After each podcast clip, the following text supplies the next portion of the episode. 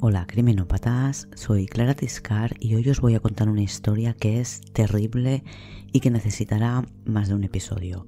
Pero antes, dejadme daros las gracias a todos los que me escucháis semana a semana porque habéis conseguido que este humilde podcast se sitúe entre los más escuchados en todas las plataformas. En Amazon Music han elegido Criminopatía como uno de los 10 mejores podcasts del año y en Apple Podcast como uno de los 10 mejores lanzamientos de 2021. Es alucinante. Muchas, muchas, muchas gracias a todos los que me escucháis. Como decía, hoy voy a contar una historia terrible. Terrible por cómo se comete el crimen, terrible por cómo mueren las víctimas, terrible porque una de las víctimas es una niña de 8 años y terrible también por cómo reacciona el entorno de las víctimas, el pueblo. Para documentar este episodio, además de leer unos cuantos artículos de prensa, he leído dos libros. Os los dejaré enlazados en el blog. Y aunque ambos toman partido, uno de ellos me ha parecido mucho mejor documentado y argumentado, y además da voz a las víctimas. El otro empieza con una afirmación que me llevó a hacer una búsqueda en Google, cuyos resultados demuestran, desde mi punto de vista, que la afirmación no es correcta. Y como siempre trato de dejar todos los hilos atados, cuando llegue el momento os lo explicaré mejor.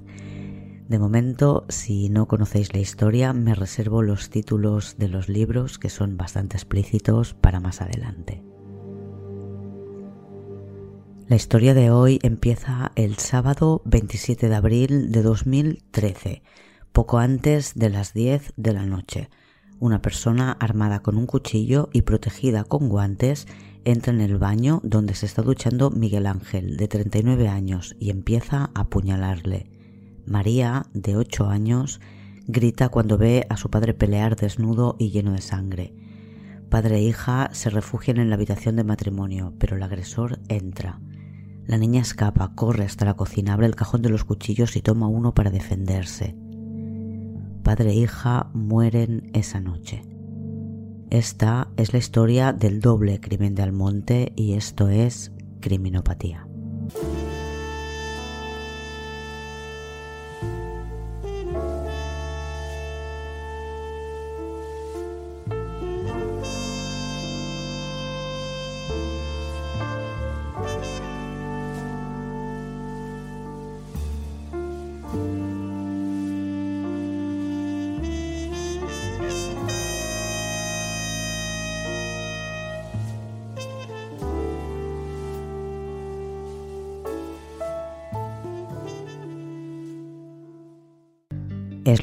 Lunes 30 de abril de 2013 y estamos en Almonte, un pueblo de la provincia de Huelva, en Andalucía.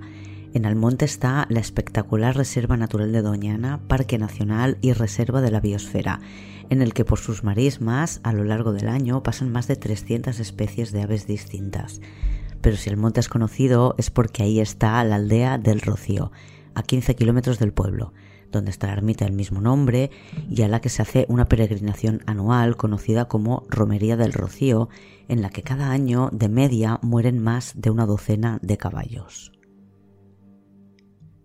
Marianela Olmedo tiene 37 años y se está separando de su marido Miguel Ángel Domínguez, con quien ha estado casada 12 años. Hace tres semanas que Marianela se marchó de la casa en la que vivía con Miguel Ángel y con la hija de ambos, María, de ocho años. Marianela se separa porque se ha enamorado de otra persona, Fran, con quien ya lleva más de cinco años de relación. Al principio clandestina, pero desde hace un par de años es algo que su marido sabe y todos los compañeros de trabajo. Marianela y su marido trabajan en un supermercado de Almonte, un Mercadona. Allí también trabaja Fran, de unos 30 años, y la que ha sido su pareja durante 10 años, Raquel. Marianela, de 37, y Raquel eran vecinas de pequeñas, y aunque Marianela es algo mayor que Raquel, cuando coincidieron en el supermercado trabajando los cuatro, hicieron buenas migas y empezaron a quedar fuera del trabajo. Después, Marianela y Fran empezaron a sentir una atracción muy fuerte que al cabo de unos meses se convirtió en una relación clandestina. Y de eso hace más de cinco años. Con el tiempo, uno o dos años después, la pareja de Fran se enteró y se lo contó al marido de Marianela. En aquel momento ninguna de las dos parejas se separan. Raquel aguantó otro par de años, pero cansada de la infidelidad le dejó. Marianela, pasados unos meses, después de que su marido aceptara la infidelidad o la perdonara, decidió dejarle. Ella no se fue de casa, pero iniciaron los trámites de divorcio. No siguieron adelante con este divorcio porque Miguel Ángel, el marido, no quiso firmar el convenio que ella le proponía, que era quedarse con la casa, la custodia total de la niña y una pensión compensatoria. Miguel Ángel estaba más por la labor de reconciliarse que la de separarse, y su hermano Aníbal le aconsejó que no firmara ese convenio tan desfavorable para él. Esto ocurría a finales de septiembre de 2012, es decir, medio año antes del crimen. Al cabo de unos meses, Marianela decidió que no podía seguir jugando a esto de dormir con uno y verse escondidas con el, con el otro en el coche y se alquiló un piso para ella y para la niña. Acordó con Miguel Ángel que él se quedaría en la casa que habían compartido hasta ese momento, que tendrían la custodia compartida de la niña y por tanto tampoco habría pensión compensatoria. El lunes 8 de abril, Marianela se marchó de casa. Hoy, lunes 29 de abril, Marianela ha trabajado en el turno de mañana. Se ha despertado preocupada porque no ha podido hablar con su hija, que está con su padre en todo el fin de semana. El viernes, María, como siempre, salió del colegio a las 12 y comió con su padre en casa de sus abuelos paternos. Se quedó allí jugando por la tarde hasta que Miguel Ángel, que se había ido a su casa a descansar, fue a cenar de nuevo allí y juntos se marcharon para casa. El sábado por la mañana, como Miguel Ángel trabajaba, María se fue a pasar el día con sus abuelos maternos y estuvo también con su madre, Marianela. Al mediodía, Miguel Ángel tenía una comida con unos amigos que él mismo había organizado para animar a uno de sus mejores amigos, Francisco Castañeda. Castañeda estaba pasando por una época mala después de las muertes de varios familiares. Así que la consigna de esta comida era un homenaje a Castañeda sin que él sepa que es el protagonista. Después de comer fueron todos a tomar algo y más tarde Castañeda y Miguel Ángel fueron a casa de este último a ver el partido de fútbol. El resto de amigos casados se fueron cada uno a su casa. Miguel Ángel además tenía planes con María para cenar. Querían ir a una pizzería que a la niña le encantaba, los padres de Marianela llevaron a María a casa de su padre el sábado sobre las ocho y media de la tarde. Todavía había partido de fútbol. El abuelo aparcó en doble fila porque había mucho follón en la calle, ya que era la última sabatina, y la abuela llamó por teléfono y pidió a su yerno que bajara y le dijo no hemos podido aparcar y no funciona el interfono. La vivienda es una casa unifamiliar de dos plantas, pero en la planta baja había un local, el pub de Cavern. Para acceder a la vivienda hay una puerta de barrotes de hierro y cristal en la calle, una vez dentro, unas escaleras que llevan hasta la primera planta, que es donde está el piso.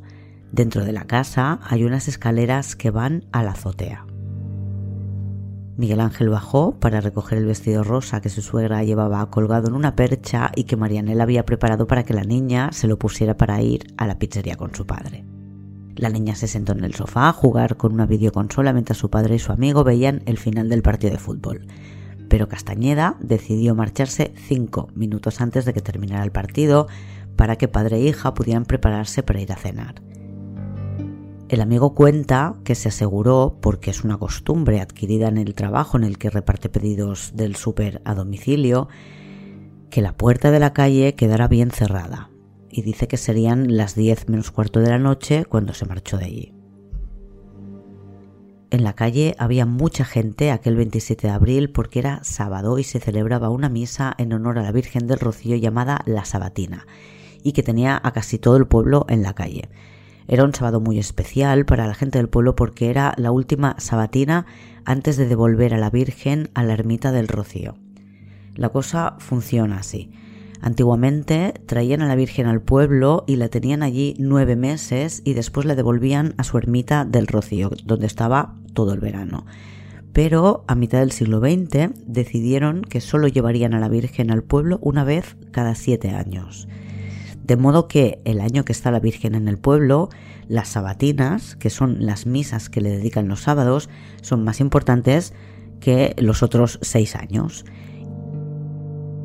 Y la última sabatina es una celebración muy importante y por tanto había mucha gente por las calles del pueblo aquella noche. Lo siguiente que harán en esta celebración será llevar de vuelta a la Virgen a la ermita en la famosa romería. Marianela Olmedo trabajó en el turno de tarde ese sábado 27 de abril. Salió de trabajar cuando pasaban unos minutos de las 10. Al salir de trabajar, su pareja, Francisco Medina, que tenía el mismo turno que ella en el súper, la llamó para quedar con ella para verse por la noche.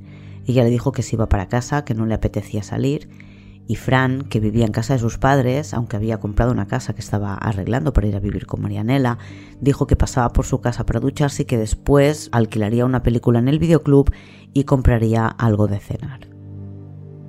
El sábado 27 Marianela llega a casa y lo primero que hace a las 10 y 18 es llamar a su todavía marido, Miguel Ángel, para hablar con la niña, pero no tiene respuesta al teléfono.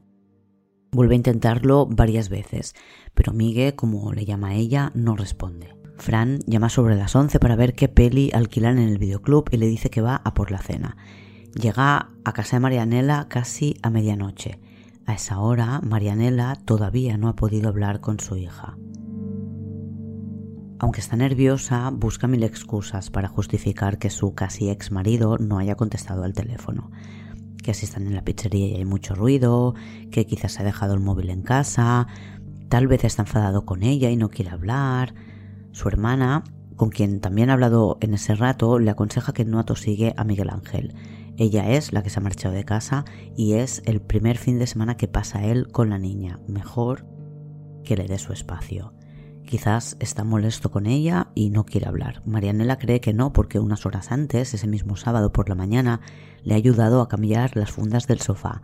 Él la llamó para pedírselo y ella fue a casa de Miguel Ángel con su madre para que si se enteraba Fran no se enfadara, ya que no quiere que se vea solas con su ex marido.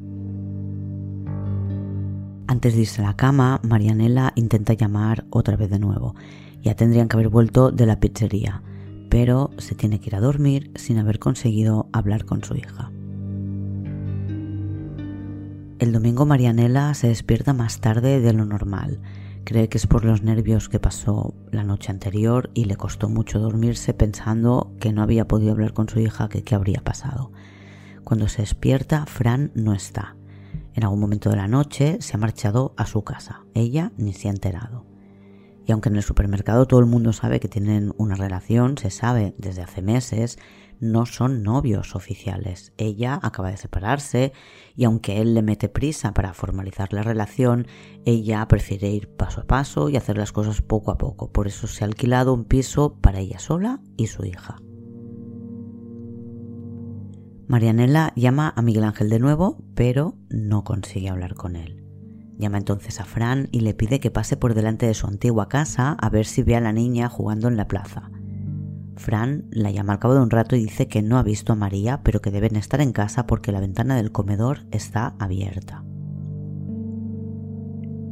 Marianela ocupa el resto de la mañana con una amiga, pero cada vez que intenta llamar a su marido, acaba la llamada en el buzón de voz, y ella a cada minuto que pasa se pone más nerviosa. Por la tarde decide acercarse hasta el piso de Miguel Ángel. Llama al portero automático, pero no funciona. Abre con sus llaves y grita sus nombres para que la oigan abajo en las escaleras. No hay respuesta. Como está lloviendo, ha ido a llevarle a su hija unas medias que le compró el sábado para que pudiera ir a la pizzería con su padre. Esperaba dárselas a Miguel Ángel cuando coincidieran en el cambio de turno, pero cuando ella llegó al súper él ya se había marchado. Se las deja junto a un paraguas por si sigue lloviendo al día siguiente, lunes. La puerta del balcón que da al comedor sigue abierta, pero por muchas voces que da, ninguno de ellos responde, por lo que queda convencida de que no están en casa o de que no es buen momento para que ella suba. La conversación con su hermana sobre el tiempo y el espacio que necesitaba Miguel Ángel la convence para no subir las escaleras. Cierra la puerta de la calle y se marcha para casa. El lunes Marianela tiene turno de mañana en el supermercado. Cuando sale a las dos, lo primero que hace es llamar a Miguel Ángel. La llamada ya no da señal, directamente va al buzón de voz. El móvil está apagado o fuera de cobertura. Conduce directamente hasta su antigua casa, donde espera ver a su hija en el portal porque sale a las 2 del colegio y está al lado de su casa, pero la niña no está allí y la ventana sigue abierta exactamente igual que ayer. Y por la puerta de la calle, que es de cristal, ve que el paraguas y las medias que dejó el día anterior siguen ahí. Y Marianela no puede controlar los nervios. Todo, desde el sábado por la noche, le hace pensar que a la niña y a su padre les ha pasado algo. Va a casa de la mejor amiga de la niña, pregunta si la ha visto y esta niña le dice que María no ha ido al cole hoy. Marianela no ha cogido las llaves de casa de Miguel Ángel, así que llama a sus padres, que tienen una copia de las llaves, y les pide que vayan a ver qué es lo que ha pasado. Mientras ella conduce hasta casa de sus suegros para ver si ellos saben algo. Marianela se encuentra por el camino con su suegro, que sale de casa para ir al huerto y le dice que no sabe nada ni de la niña ni de su hijo. Y desde el coche también ve a su cuñado Aníbal, hermano de Miguel Ángel, que también dice que no ha sabido nada de su hermano todo el fin de semana y cuando ella pregunta empieza a llamarle por teléfono, pero se lo encuentra apagado. El padre de Marianela abre el portal de la casa de Miguel Ángel con sus llaves y empieza a subir las escaleras mientras llama a María y a su padre. Cuando faltan unos 6-7 escalones para llegar arriba, ve que la puerta de la vivienda está abierta. Grita de nuevo, pero nadie responde. Entra en la casa, desde el pasillo ve que en el comedor no hay nadie, en la cocina tampoco, y camina recto para llegar al pasillo en el que están las habitaciones. Está lleno de sangre. Mira a la izquierda y dentro de la habitación de matrimonio ve el cuerpo de Miguel Ángel de espaldas a él. Corre hacia el lado contrario del pasillo para llegar a la habitación de la niña. María también está en el suelo. Está parcialmente tapada con una manta. La toma de la mano y se da cuenta de que su mano está fría y rígida.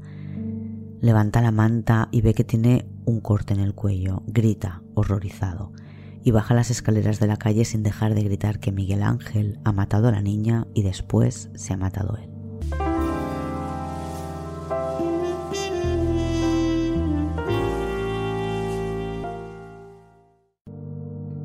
Marianela ha llegado a la puerta de la casa de su suegra, que habla con una vecina, Antonia. Aníbal, que venía andando, llega también. Entra en la casa, apaga un guiso que su madre ha dejado en el fuego y al salir ve que Marianela recibe una llamada y que tira el teléfono al suelo y empieza a chillar. Lo que ocurre justo antes de que Marianela reciba la llamada genera cierta controversia. Os lo contaré más tarde. En la escena del crimen han entrado varias personas, según cuenta Rocío Castrillo en su libro 151 cuchilladas. Cuando llegó Aníbal, el hermano y tío de las víctimas, vio subir a la vivienda a cuatro vecinos del pueblo, además de la Guardia Civil, el médico y algún policía municipal. Aníbal ha cogido a Marianela y a su madre en el coche y se han ido directos a casa de Miguel Ángel. Todos los profesionales que acuden a la escena del crimen coinciden en que es una escena muy bestia. Tanto que la Guardia Civil del pueblo considera que este caso lo tiene que investigar la Unidad Central Operativa, la UCO, que son un grupo de élite dentro de la Guardia Civil, expertos en crímenes. Tienen base en Madrid y son los que se encargan de aquellos casos más complicados que, pasado un tiempo, los investigadores locales no han podido solucionar. Piden también que sea un equipo de expertos en análisis de escenas del crimen quienes realicen el trabajo en la vivienda del número 3B de la Avenida de los Reyes de Almonte. A los familiares, los dos abuelos maternos de la niña, la madre, el tío y la abuela paterna les están atendiendo en el centro de salud. Ninguno de ellos se recuperará nunca, pero les ayudan a que estos momentos iniciales no los sientan tan intensos, tan dolorosos. Antonio, el padre de Miguel Ángel, que había ido al huerto a por habas, se entera de lo ocurrido en el camino de regreso a su casa. Un vecino le ve y con solo verle ya es consciente, por supuesto, de que Antonio no tiene ni idea de lo que ha ocurrido. Así que le dice, ¿no sabes qué ha pasado? tu hijo ha matado a tu nieta y después se ha matado él. Fran, el novio de Marianela, la llama varias veces, pero no consigue hablar con ella. Finalmente, llama por teléfono a la hermana de su novia, Chari, para preguntarle si ella sabe algo. Chari, la hermana de Marianela, ha pasado por su propia desgracia cuando su hijo de cuatro años murió debido a una enfermedad neurológica con la que había nacido. Han pensado que es mejor no darle la noticia y menos por teléfono a Chari de momento, porque está embarazada de cinco meses. Así que Fran la llama y le pregunta si sabe algo de su hermana porque no puede hablar con ella y delante de casa de Miguel Ángel ha visto mucha gente y guardia civil. Y con tanta gente nadie le ha dicho qué ocurre o él no ha querido preguntarlo. Chari cuelga el teléfono y llama a su madre. Y es ya el marido de Chari quien devuelve la llamada a Fran para contarle lo que ha ocurrido. Acuden al levantamiento de los cadáveres el forense y la titular del juzgado de instrucción número 1, Virginia Sesma, que está de acuerdo en esperar a que llegue el equipo central de inspecciones oculares antes de mover los cuerpos de las víctimas. Los especialistas de la UCO y del equipo central de inspecciones oculares llegan a la escena del crimen desde Madrid 12 horas después del descubrimiento de los cuerpos de Miguel Ángel y María. Tres horas después, a las 5 de la mañana se lleva a cabo el levantamiento de los cadáveres. Les realizarán la autopsia en el Instituto Anatómico Forense de Huelva.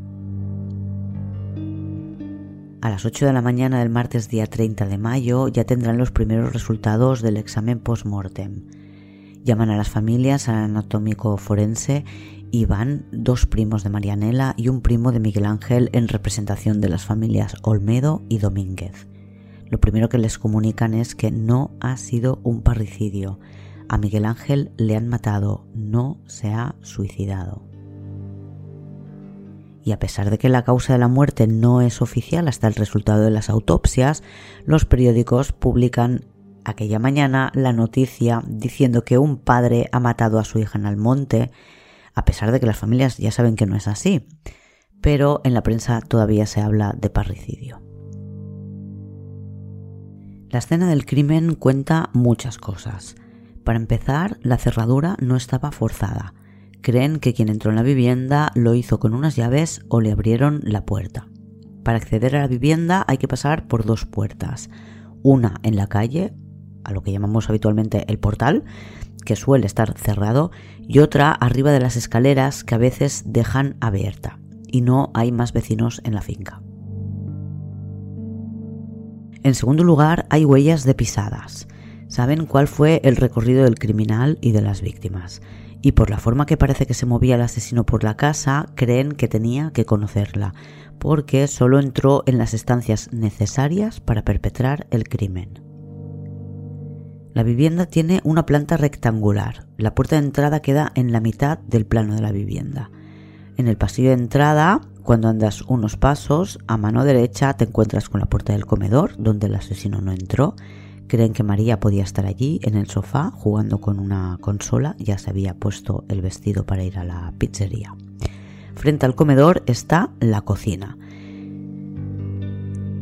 Y el pasillo de entrada lleva hasta otro pasillo perpendicular a este primero en el que están las tres habitaciones y los baños. A la derecha está el cuarto de matrimonio que tiene un baño dentro con bañera. A la izquierda en el pasillo hay otro baño con ducha, al lado de este baño hay una habitación y al final del pasillo el dormitorio de María. Las puertas de la habitación de matrimonio y la de María están encaradas cada una a un extremo del pasillo y ambas están abiertas.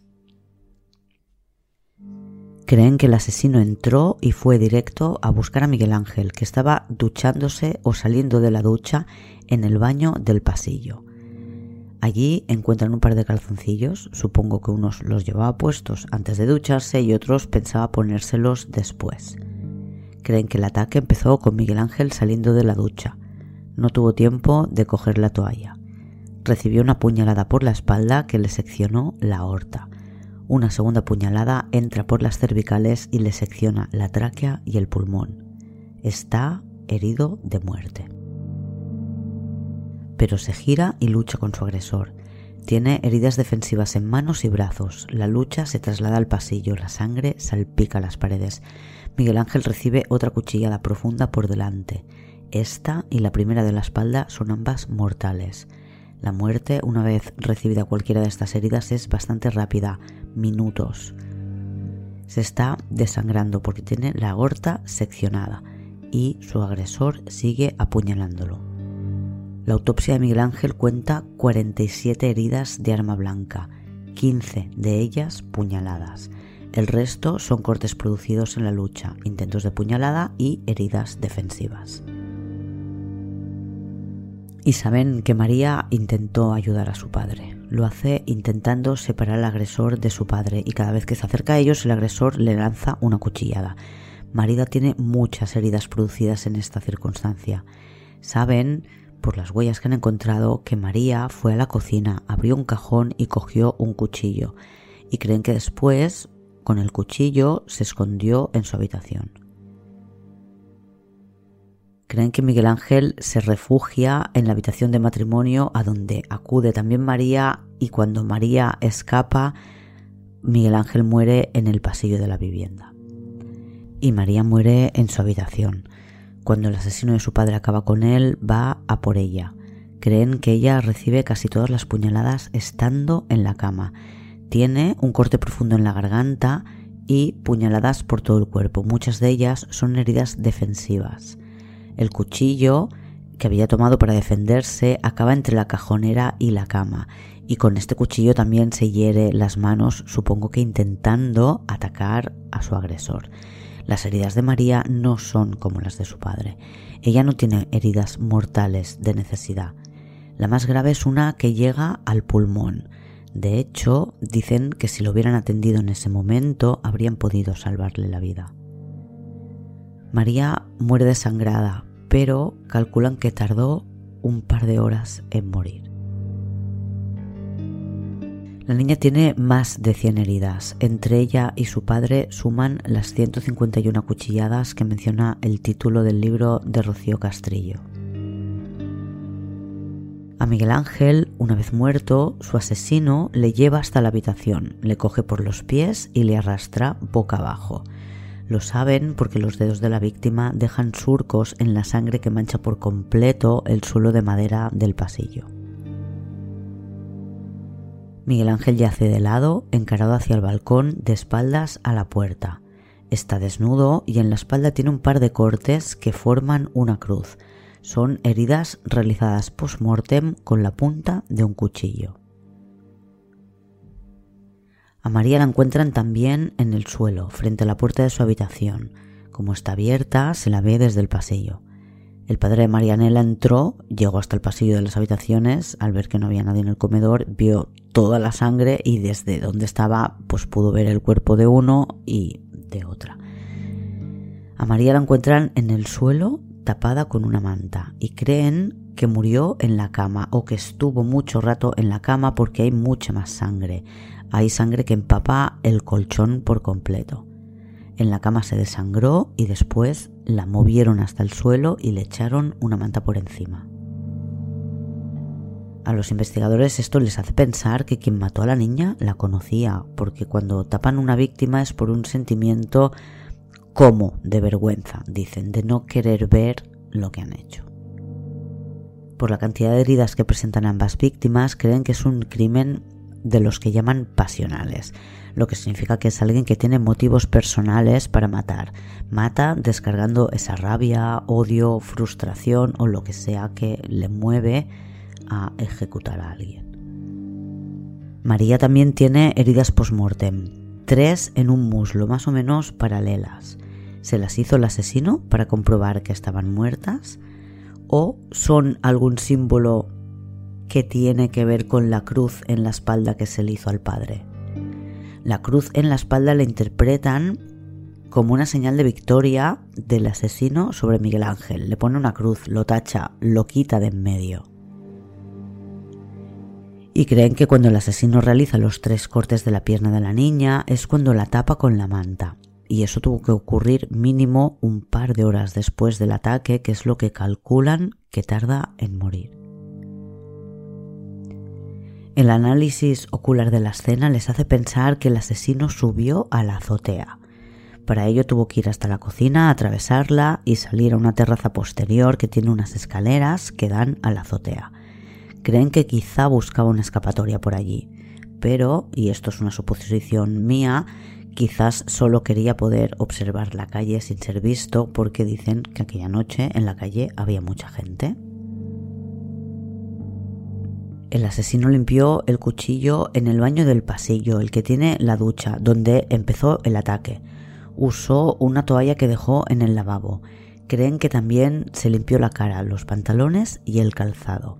Y para eso usó la ducha del lavabo del pasillo, pero encuentran una huella ensangrentada en el interruptor del baño de la habitación de matrimonio. Por tanto, allí también entró. Usaba guantes, no guantes de látex, un guante con textura. Deja unas huellas con rayas. En el blog, como siempre, tenéis imágenes del caso.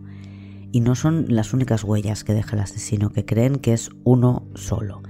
También deja huellas de sus pasos. Hay pisadas en el pasillo, donde saben que ha tenido lugar la lucha, y posteriormente donde saben que se ha arrastrado el cadáver, y en el baño, donde saben que el asesino ha estado quieto, de pie, limpiando el cuchillo y probablemente lavándose la cara y las manos. ¿Se quitan los guantes para lavarse la cara y se los pone de nuevo después? En el baño hay tres huellas en forma de abanico frente al mueble del lavabo donde ha limpiado el cuchillo. Los especialistas del Departamento de Balística y Trazas Instrumentales de la Guardia Civil llegarán a la conclusión dentro de unos meses de que las huellas son de unas zapatillas Nike. Tienen esa suela varios modelos, las Air Downshifter 1 y 2, Air Acceleration y Accelerate. Aunque en ningún caso las huellas son completas del todo, ya veremos por qué. Consideran que son de una talla 44 o 45. Las suelas, por lo que se aprecian en las huellas, no están desgastadas. Se toman huellas dactilares de la vivienda. El asesino puede haberse quitado los guantes en algún momento. En la habitación de María encuentran una hucha que está mal cerrada, pero a la que no le han robado el dinero que tiene dentro, 290 euros. En la hucha encontrarán una huella dactilar que no es de ninguna de las personas habituales en la vivienda, padres, abuelos, persona que ayuda con la limpieza, la hucha no tiene ninguna mancha de sangre y no saben si la huella la ha podido dejar el asesino. Se hacen fotos de la toalla ensangrentada con la que se ve claramente que ha limpiado el cuchillo y se recoge para llevarla al laboratorio. Se llevan también una alfombrilla de baño que tiene pisadas ensangrentadas, creen que es con lo que se ha secado la sangre de las zapatillas, la manta con la que tapan a la niña, las colchas de las camas el cuchillo con mango verde que encontraron en la habitación de María y un cuchillo jamonero que está en un cajón limpio. Mientras el laboratorio analiza todo lo encontrado en la escena del crimen, que son resultados que tardarán semanas o meses, los investigadores se centran en lo que has hecho toda la vida, hablar con la gente, preguntar qué saben, qué vieron, qué escucharon. Por otro lado, desde el primer momento, se trabaja para obtener registros técnicos, es como llaman a las grabaciones de cámaras de seguridad, informes de llamadas telefónicas, movimientos bancarios.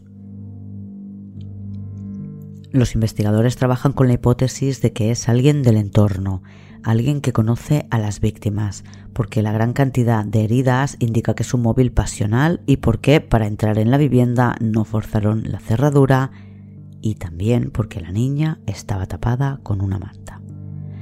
Descartan el robo. En la casa a simple vista no falta nada. Y descartan también que el crimen tuviera una motivación sexual. Y tienen claro que no fue algo que ocurrió improvisado después de una discusión, por ejemplo. Este crimen fue algo premeditado. El asesino trajo su cuchillo y vino preparado con guantes.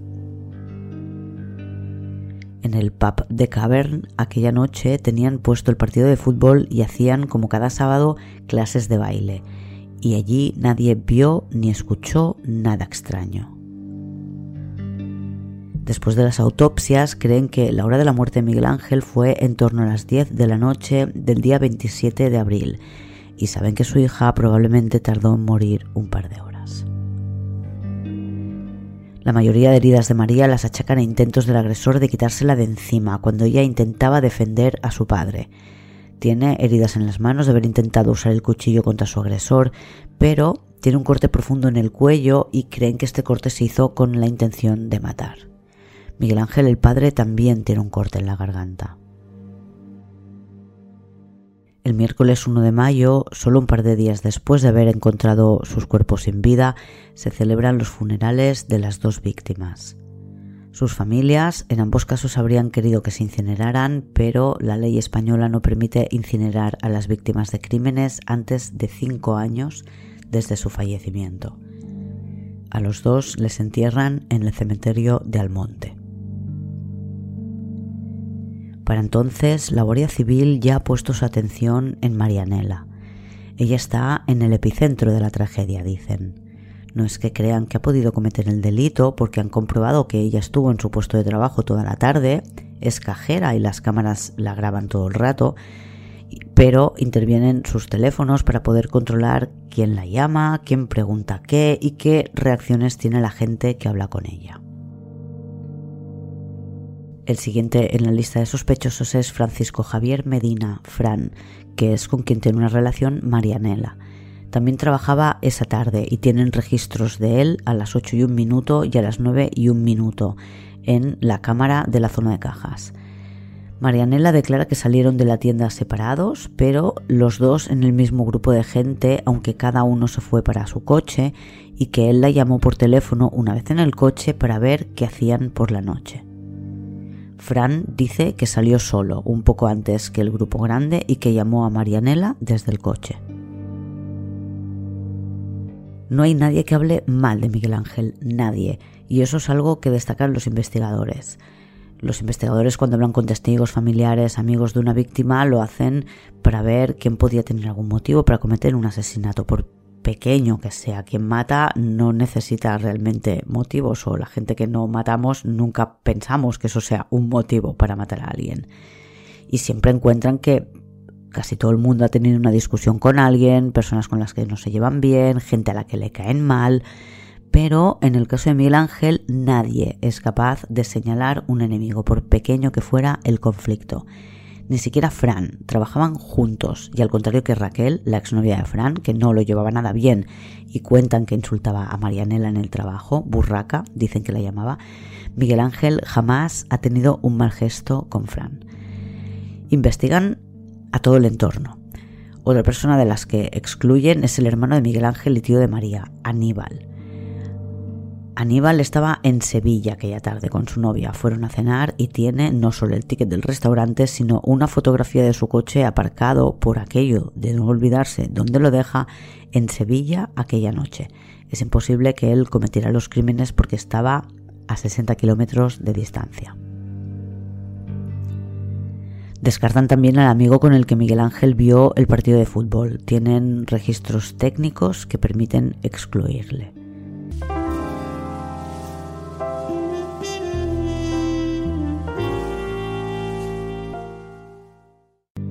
Descartada cualquier persona del entorno directo, la Guardia Civil empieza a buscar enemigos fuera del círculo más íntimo.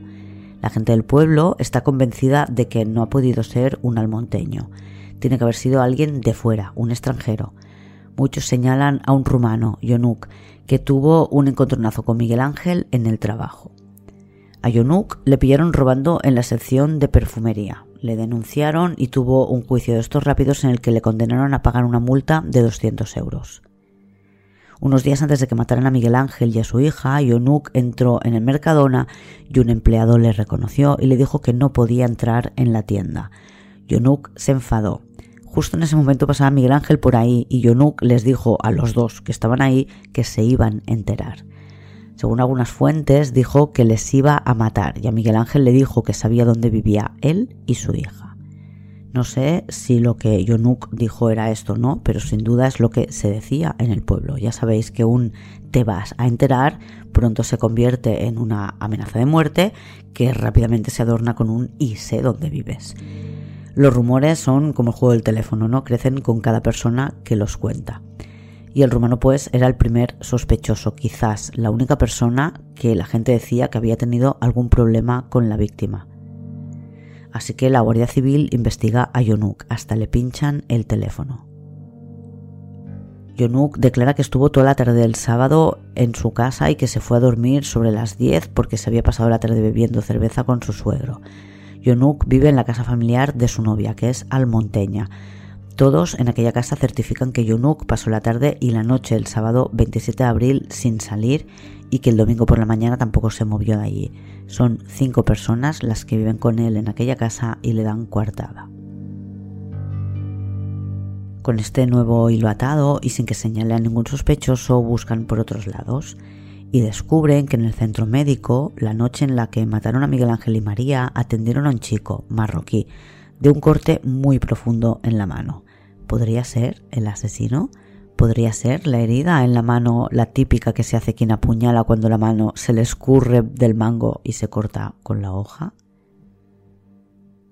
El chico que fue a curarse un corte en la mano la noche del 27 de abril es Mohamed, quien cuenta que aquella noche estaba con su primo esperando al jefe de ambos cerca de una tienda que tiene el jefe en un parque llamado El Chaparral.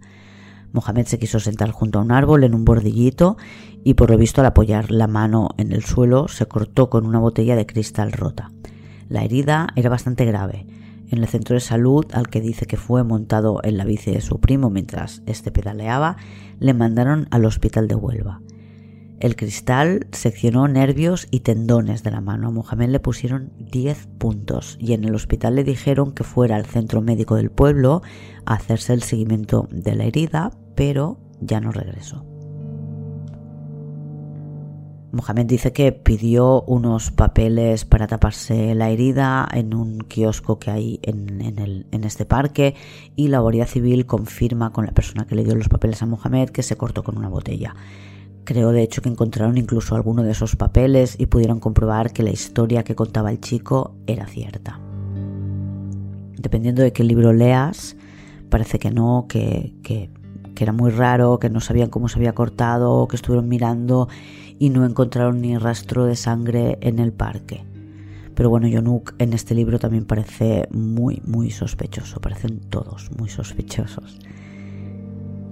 Los investigadores se dan cuenta de que es un entorno complicado. En el pueblo nadie cree que haya sido uno de ellos, un almonteño. Y como tienen ese convencimiento, no van a decir nada que pueda perjudicar a alguien del pueblo, porque lo perjudicarían sin razón, porque saben que no ha sido nadie del pueblo.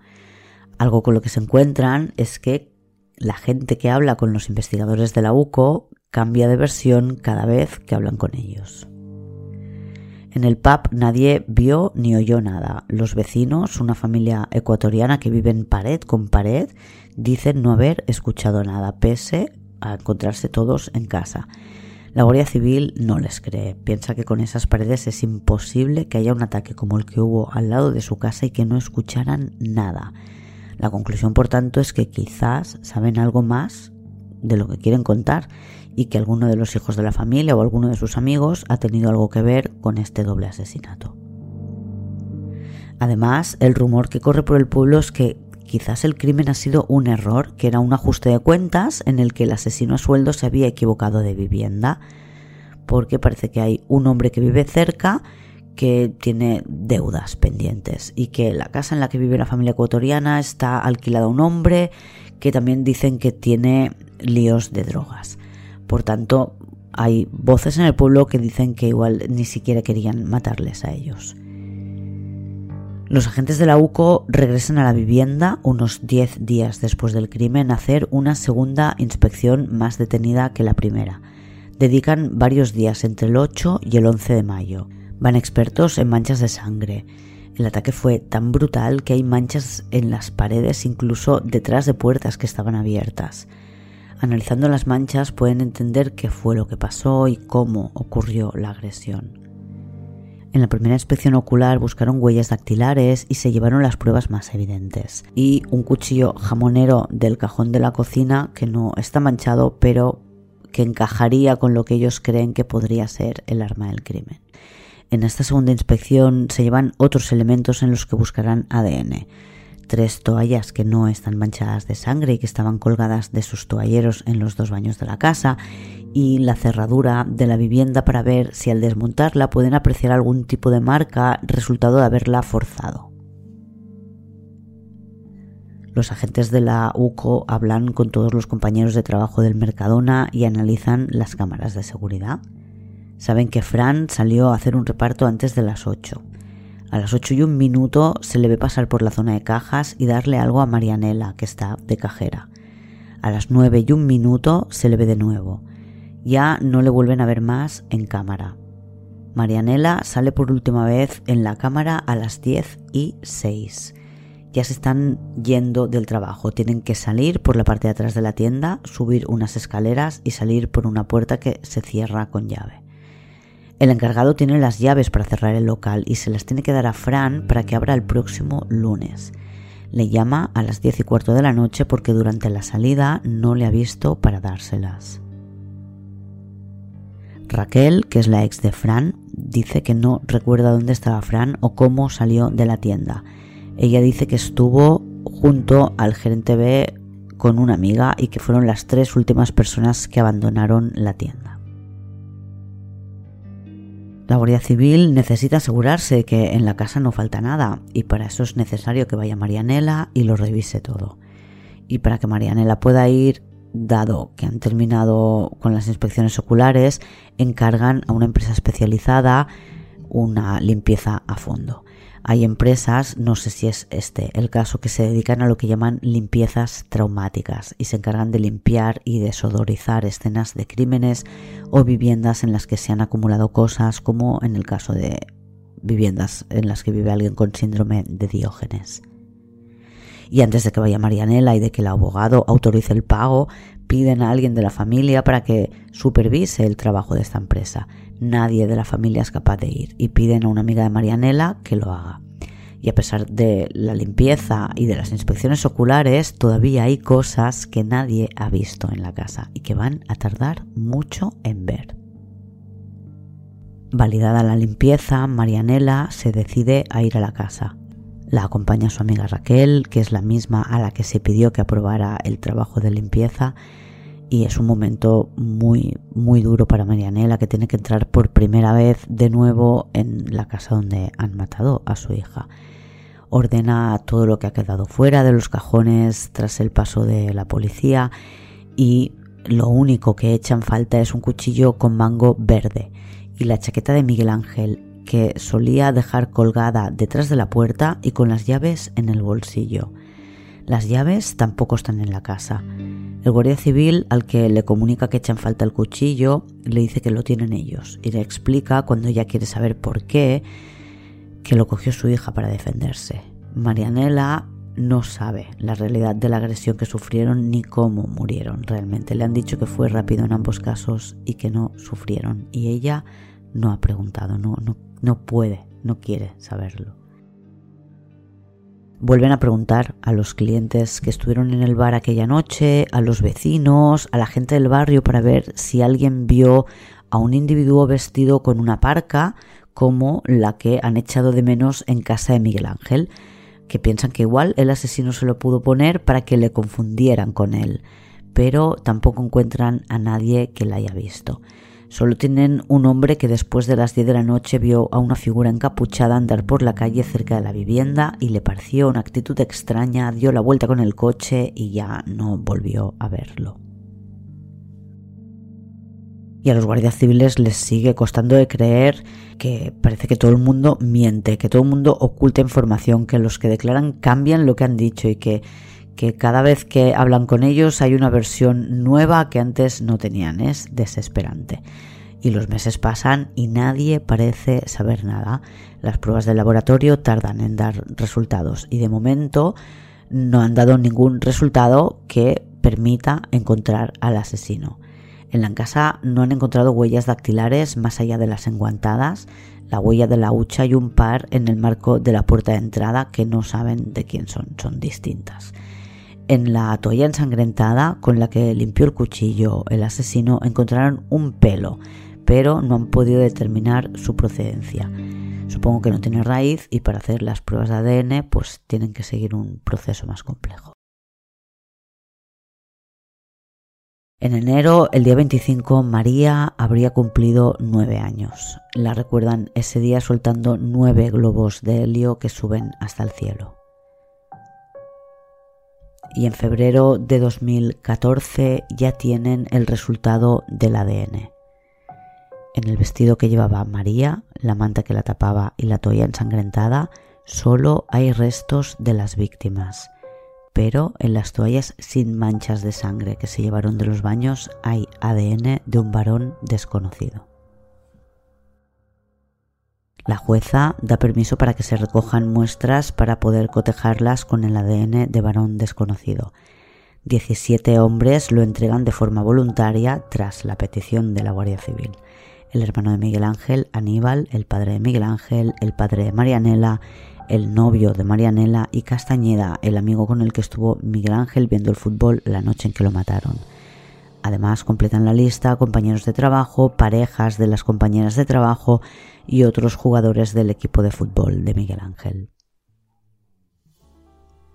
El 24 de junio de 2014, para sorpresa de muchos y alivio de otros, la Guardia Civil detiene a un hombre acusado de matar a María Domínguez Olmedo, de 8 años, y a su padre Miguel Ángel Domínguez Espinosa, de 39. Es Francisco Medina, el novio de Marianela Olmedo, madre y casi ex esposa de las víctimas. Y en el próximo capítulo, que ya tenéis disponible, os cuento qué tienen contra Francisco Medina. Y si queréis más episodios y apoyar el programa para que pueda seguir haciéndolo, podéis entrar en el club de fans en criminopatía.com barra. Hasta la semana que viene, criminópatas.